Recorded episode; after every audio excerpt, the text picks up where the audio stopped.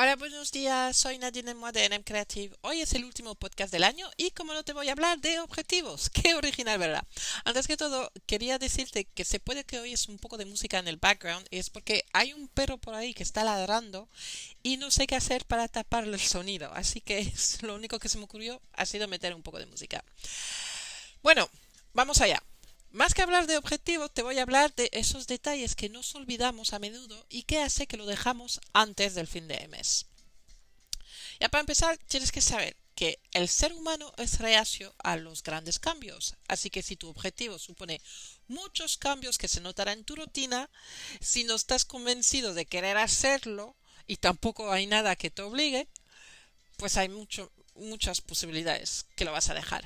Sin embargo, si estás más convencido que lo que tienes que hacer, eh, que es lo que tienes que hacer, que es un buen momento para hacerlo, pues tienes más posibilidades de conseguirlo. Y aún más si no requiere mucho gran esfuerzo y que tampoco afecta mucho tu día a día.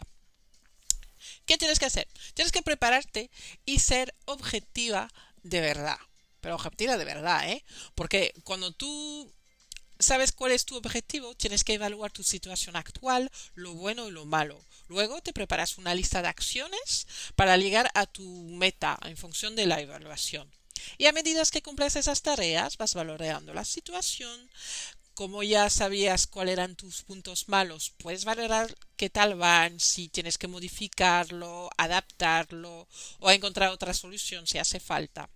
Imagínate, por ejemplo, que decides que en el, 20, en el 2020, perdón, tienes que dar talleres, porque es un plus para tu negocio. No vas de repente a crear un mega taller de no sé cuántas personas la semana siguiente, así por así, sabiendo que te cuesta hablar en frente de un público y que encima no te sientes nada cómoda con la gente que no conoces. Si lo haces, a lo mejor te sale bien, eso estaría bien, pero si lo pasas fatal, lo vas a dejar, no vas a, no vas a seguir a hacer talleres el resto del año. Lo que tienes que hacer es prepararte a encontrar una manera de, de superar ese miedo y incluirlo en, en la lista de acciones, ¿no? Pues, por ejemplo, vas a preparar ese mega taller. Para antes de llegar a esa fecha, tienes que haber incluido también unas acciones que te ayuden a quitar ese miedo. Por, ejemplo, podrías empezar con un grupo pequeñín de dos o tres personas o preguntar a una amiga que participa eh, que participa perdón, en esos talleres contigo, así te sientes más cómoda, tienes una persona aquí al lado que conoces, mientras hay gente que no conoces, y si no, puedes, por ejemplo, yo qué sé, mm, participas participar a actividades donde no conoces a nadie, pero atreverte a hablar, a preguntar cosas, vamos, a soltarte, ¿no? Para hablar en público. Y a medida que poco a poco te sientes más cómoda, pues amplías el número de personas que pueden participar en, esos mini talleres que organizas y ya después, pues, llegando la fecha de tu super taller, pues te harás más cómoda, ¿no? O sea, cuando planificas tus objetivos tienes que tener en cuenta tus puntos flojos y encontrar un remedio. Así, de esa forma, cuando tú estás, mientras estás haciendo todas las acciones para llegar a tu meta final, al mismo tiempo estás quitando de por medio esas barreras que te pueden frenar o ralentizar tu alcance hasta la meta. Bueno, pues ya está para hoy.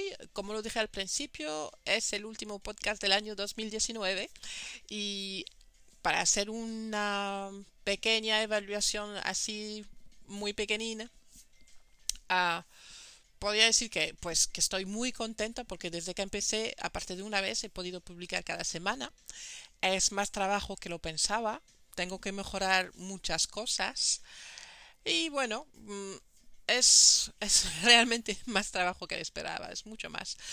Eh, y me cuesta más, mm, pero no a nivel de dinero, porque Encore es una gratuita, sino a nivel de organización. Tengo que organizarme un poco mejor, porque estoy haciendo el podcast al mismo tiempo que la publicación del blog y me cuesta un poco. Pero bueno, es uno de los puntos que habrá que mejorar para el año 20, 20.000, 2020. Bueno, pues espero que tengas una super fiesta de fin de año. Espero que tengas unos super objetivos para 2020. Espero que lo consigues. Y espero que vuelvas a escucharme. Ah, y por cierto, muchas gracias por seguirme y por estar conmigo. Hasta luego.